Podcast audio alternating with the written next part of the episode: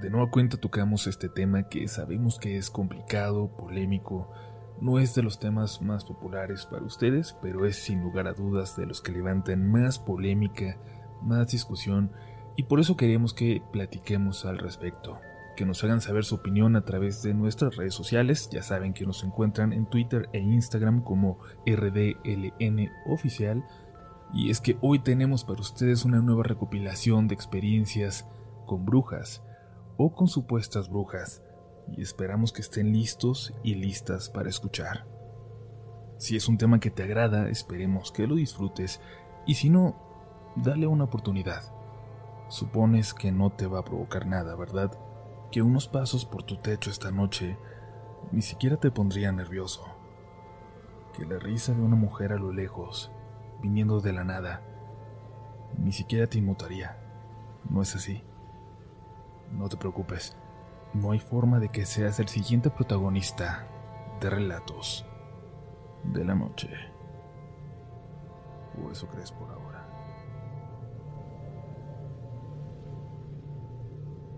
Voy a contarles acerca de mi experiencia el año pasado, cuando venía regresando de visitar a la familia de mi difunto esposo en Mexicali, de regreso hasta Reynosa, Tamaulipas, donde tienen su humilde casa. Para la gente que no sea de México, debo explicarles que estas dos ciudades están prácticamente de extremo a extremo de la frontera norte del país. Por cuestiones de seguridad, ya saben cómo son esas carreteras, pero sobre todo de tiempo, me fue mejor planear el viaje cruzando Estados Unidos y viajando por aquel lado en mi carro. Desde Texas hasta California y de regreso, recorriendo la frontera con nuestro país.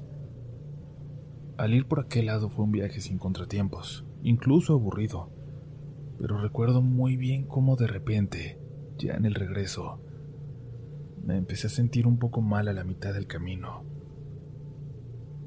Revisé el mapa, no faltaba mucho para llegar a El Paso, Texas. Seguro podría encontrar un lugar donde cenar y descansar ahí, pero la incomodidad iba en aumento.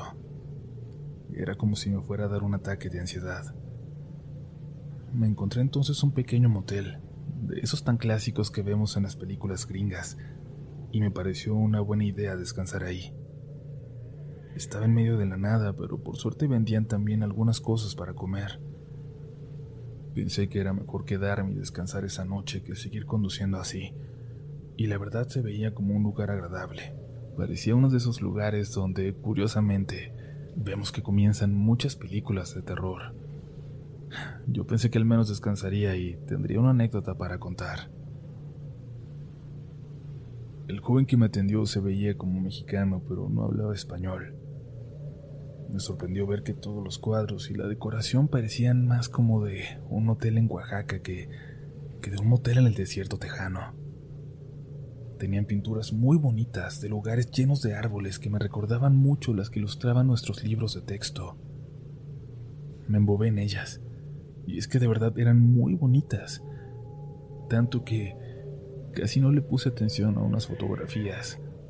A tres retratos muy viejos que estaban por todo el pasillo afuera de las habitaciones. Solo recuerdo que sentí que no encajaban con el resto, pero ni siquiera las observé a profundidad. En cuanto entré a mi cuarto me acosté, prendí la tele y me quedé profundamente dormida. No sé si estaba cansada, no sé si por fin me pasaba factura la emoción que vivía al conocer a la familia de mi esposo hasta ese momento, cuando él ya no estaba con nosotros. No sé qué fue, pero me dormí. Desperté cuando el cuarto estaba completamente oscuro. No sabía cuánto tiempo había pasado y por un momento ni siquiera supe dónde estaba. Por un momento pensé que estaba soñando porque estaba completamente segura de que había alguien conmigo en la habitación, justo al lado de la puerta del baño, sentada en esa vieja silla que parecía ser el único mueble del cuarto además de la cama. Vi la silueta, vi su silueta claramente, toda de negro, como si fuera una persona con una manta negra sobre ella, pero sentada como muy derechita ahí en cuanto prendí la luz de la lámpara a mi lado me di cuenta de que era mi imaginación, pero por alguna razón no dejaba de sentir esa presencia. Salí y sentí el calor terrible del lugar, pero era un calor muy peculiar. Hacía un viento ligero pero caliente que te golpeaba en la cara.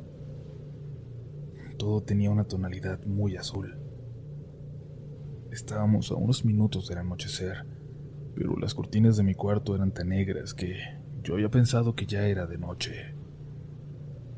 Fui hasta la máquina expendedora para buscar algo que me quitara el hambre. Recordé entonces que en la recepción tenían café, pero al llegar ahí no había nadie. Así que me metí detrás del mostrador y me lo serví yo. Salí de vuelta a mi cuarto. Volví a observar aquellas pinturas que me habían encantado, pero esta vez noté algo.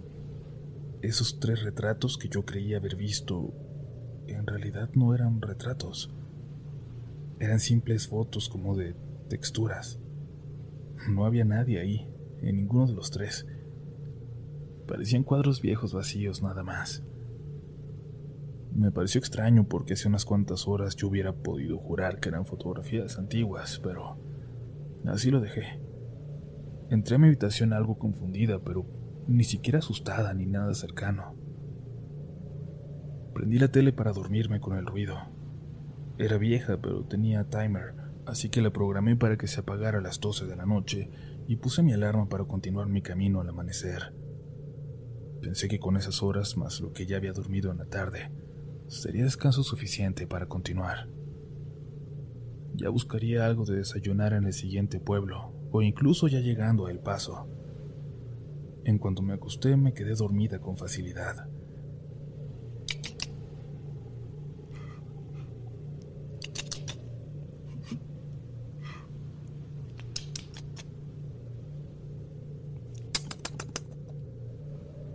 sonido se empezó a meter en mis sueños, en mis pesadillas. Me veía en un campo al descubierto, muy grande, pero al fondo había árboles. Yo caminaba hacia ellos porque ahí donde estaba me sentía en peligro, pero entre los árboles había mujeres de negro, mujeres que me aterraban, pero en el sueño yo sabía que tenía que pasar por ahí. Me empecé a dar cuenta de que estaba dormida y entonces intenté tratar de despertarme poco a poco para para apagar la tele y callar ese sonido que se estaba metiendo en mis sueños. Uno se da cuenta, no sé si les ha pasado, cuando el sonido de la tele o algo se está metiendo en tus sueños y estás soñando con él.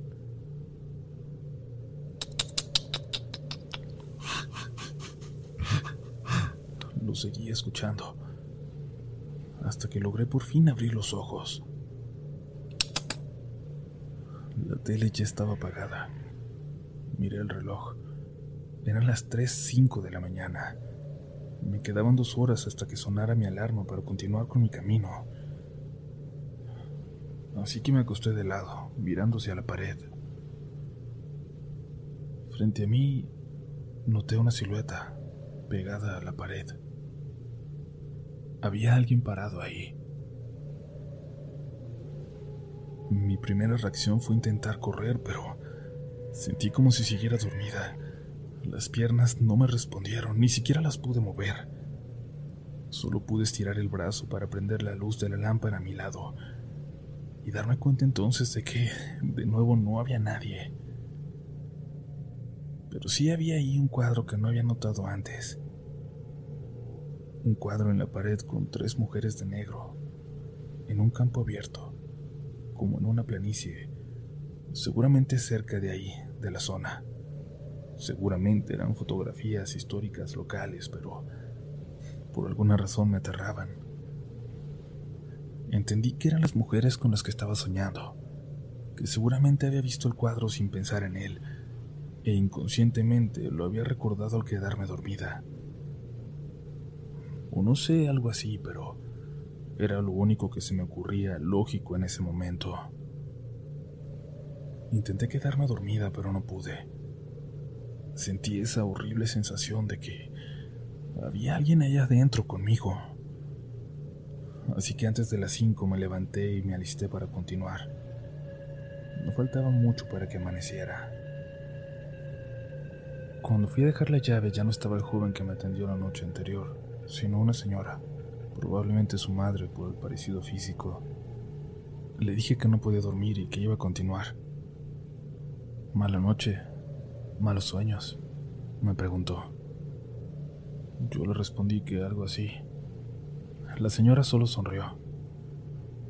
Oiga, aprovechando, déjeme preguntarle, le dije. Las señoras de las fotografías son las brujas del rancho de los lamentos, me dijo sin dejarme terminar mi pregunta. Bueno, así les decían, pero no sabemos si eran brujas de verdad. Yo creo que eso dicen por cómo están vestidas en las fotos, pero nadie de los que trabajamos aquí las conoció. Ellas eran las dueñas de esta tierra hace ya mucho tiempo, unos 100 años quizás. Algo en ese momento me hizo sentir como como si me apretaran el corazón. No sé por qué, solo me dio un miedo indescriptible. Agradecí que por fin me iba de ahí y seguiría con mi camino. Cuando me despedí, algo me dio muy mala espina de esa señora. Su sonrisa, su última frase. No te preocupes, las brujas no existen. Y esa maldita sonrisa. Me apresuré a ir hacia mi carro estacionado frente a la puerta de la habitación donde me había quedado. Mientras lo echaba en reversa y prendí la luz, noté que esas fotografías, esas tres fotografías en el pasillo, Nuevamente eran retratos. Nuevamente había alguien ahí. Una mujer en cada una de ellas. No me atreví a mirar fijamente, ni a tratar de verlas con más atención. Cada que platico lo que viví, la gente me dice que quizás querían jugarme una broma, que, que a lo mejor eso es lo que hace la gente del lugar esperando que alguien vuelva por ahí al motel, pero yo sentí que había alguien conmigo en esa habitación. Primero ahí sentada en la silla, luego parada junto a la cama. Es una sensación que no podría describir, pero que nunca quiero volver a experimentar. Desde entonces, aunque se burlen, siento una intranquilidad, un sentimiento de incomodidad muy intenso cada que se menciona algo relacionado a las brujas, aunque sea un juego. Estas, por ejemplo, son las únicas historias que me salto de relatos de la noche. Gracias por su atención.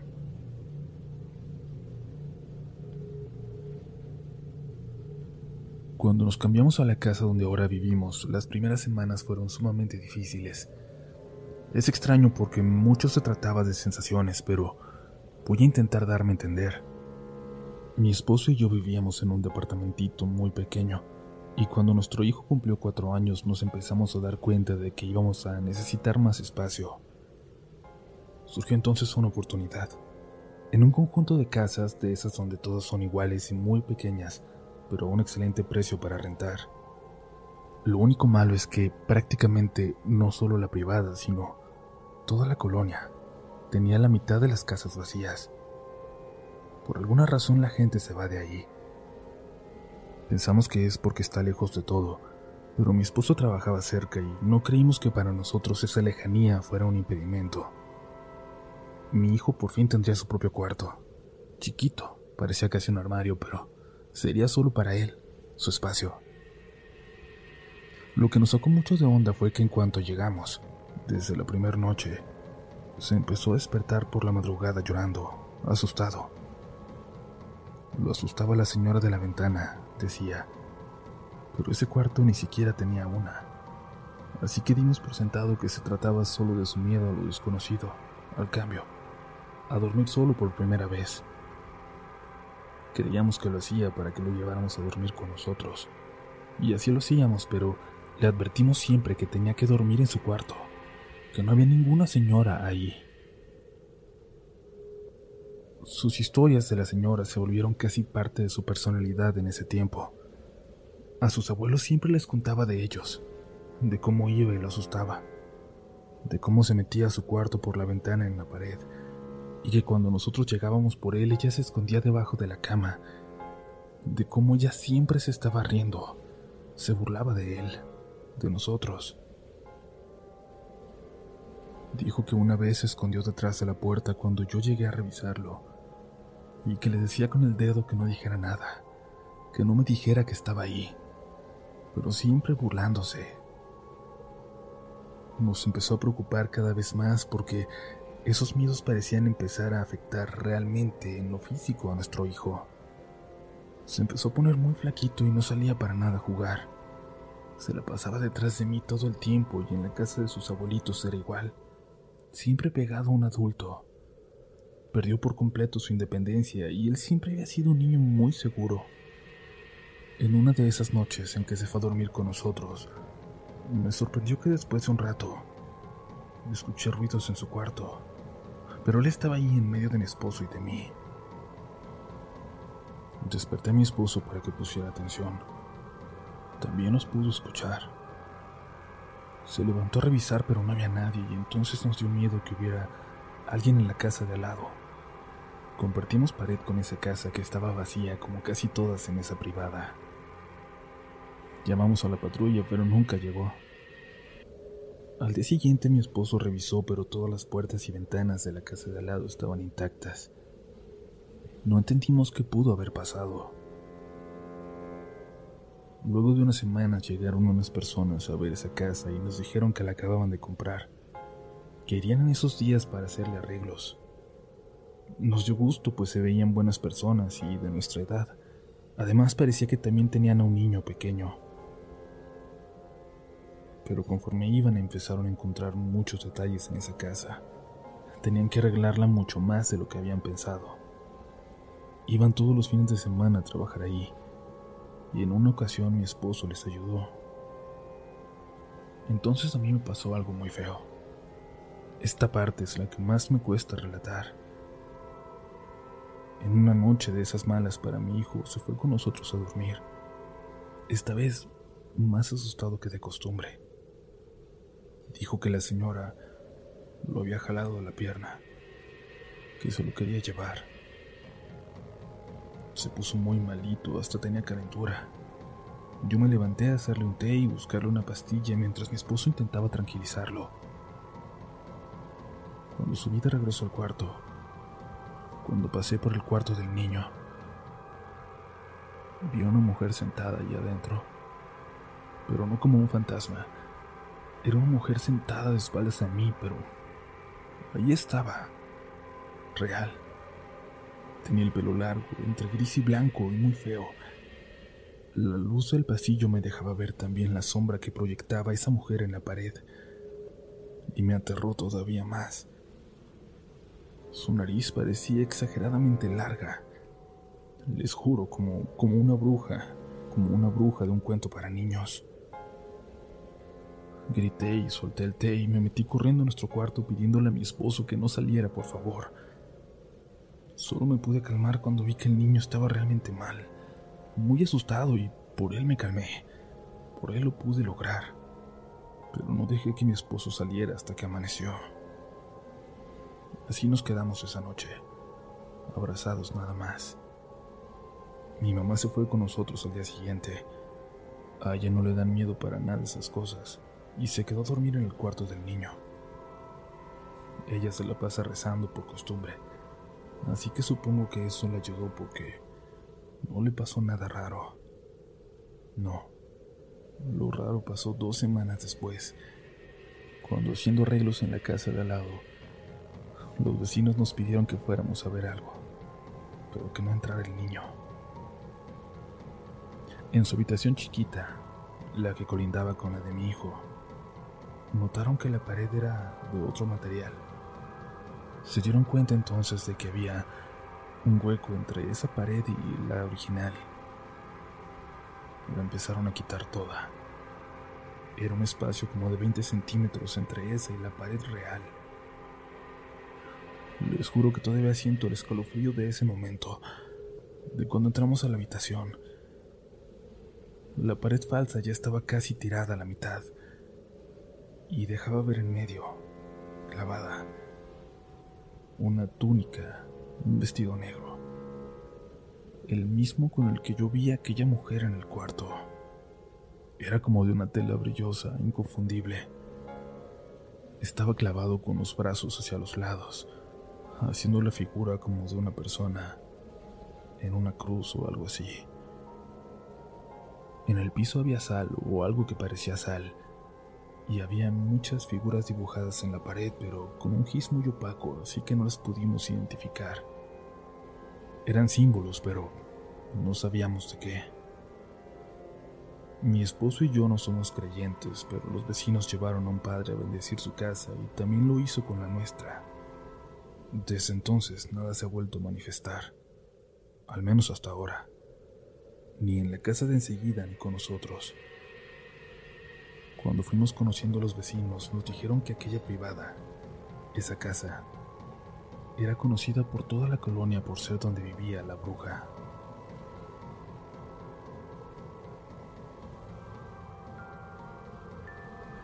Comunidad, espero que estén aún por aquí, que estén disfrutando de estos relatos, que no se sugestionen, no hoy por favor, pero eso sí, ojalá que nos estén escuchando con la luz apagada, al calor de un café, con la persona correcta o solos, si así prefieren ustedes escuchar estas historias.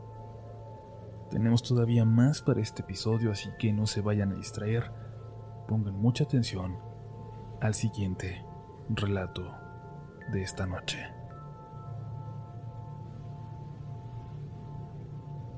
Esto que voy a compartir pasó hace años ya, cuando yo tenía 15 apenas. Si no mal recuerdo, esa edad tenía. Me la pasaba de vago. Estuve hasta a punto de dejar la escuela. Mi tía Alondra era de las únicas personas que realmente me importaban. Ella no era hermana de mi mamá, pero se habían criado como tal cuando sus padres se casaron. Era la única persona que parecía realmente preocuparse por mí. La quiero mucho.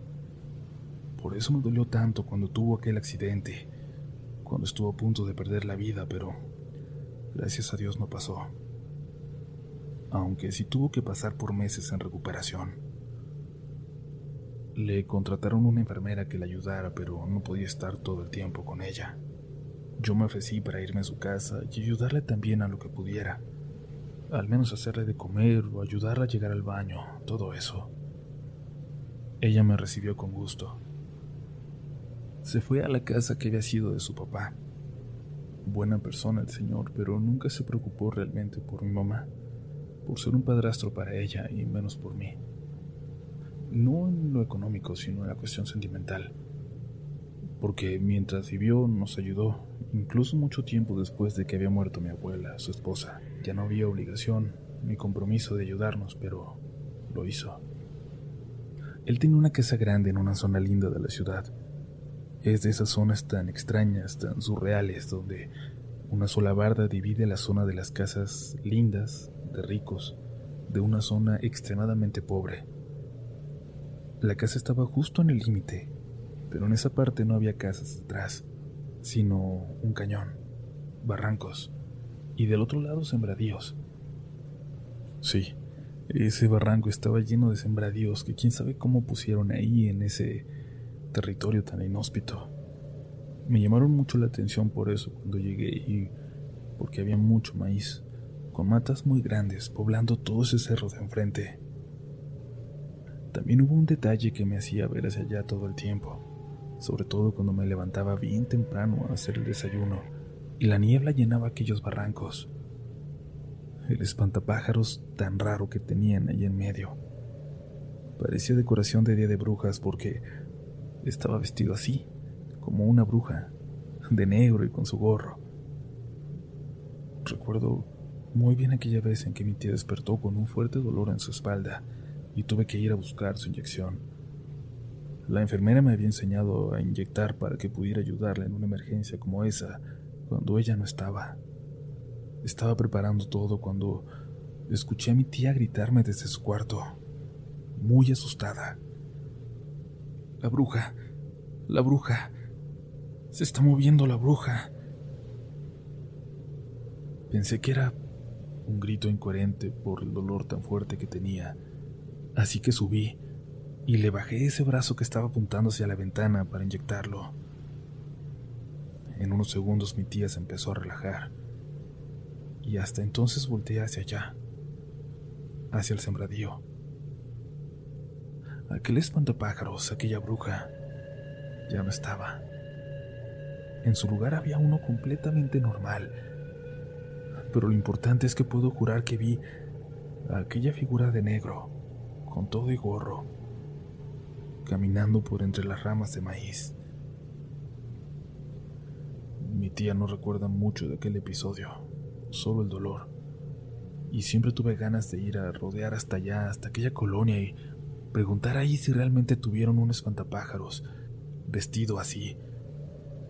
Si alguien lo quitó esa madrugada, o si realmente vimos, y estuvimos viendo por semanas, algo inexplicable en ese lugar. Y sí, la verdad esa zona es muy famosa por las brujas. Mucha gente va de otros lugares a buscar sus servicios ahí. Aunque fue muy poco lo que vi, les puedo jurar que es cierto. Que es muy extraño, sí, pero que es completamente cierto. Les agradezco su tiempo para mi historia.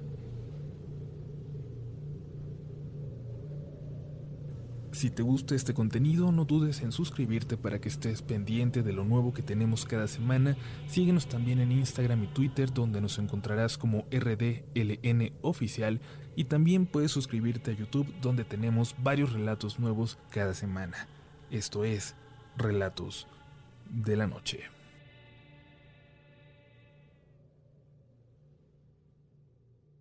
¿Quieres regalar más que flores este Día de las Madres?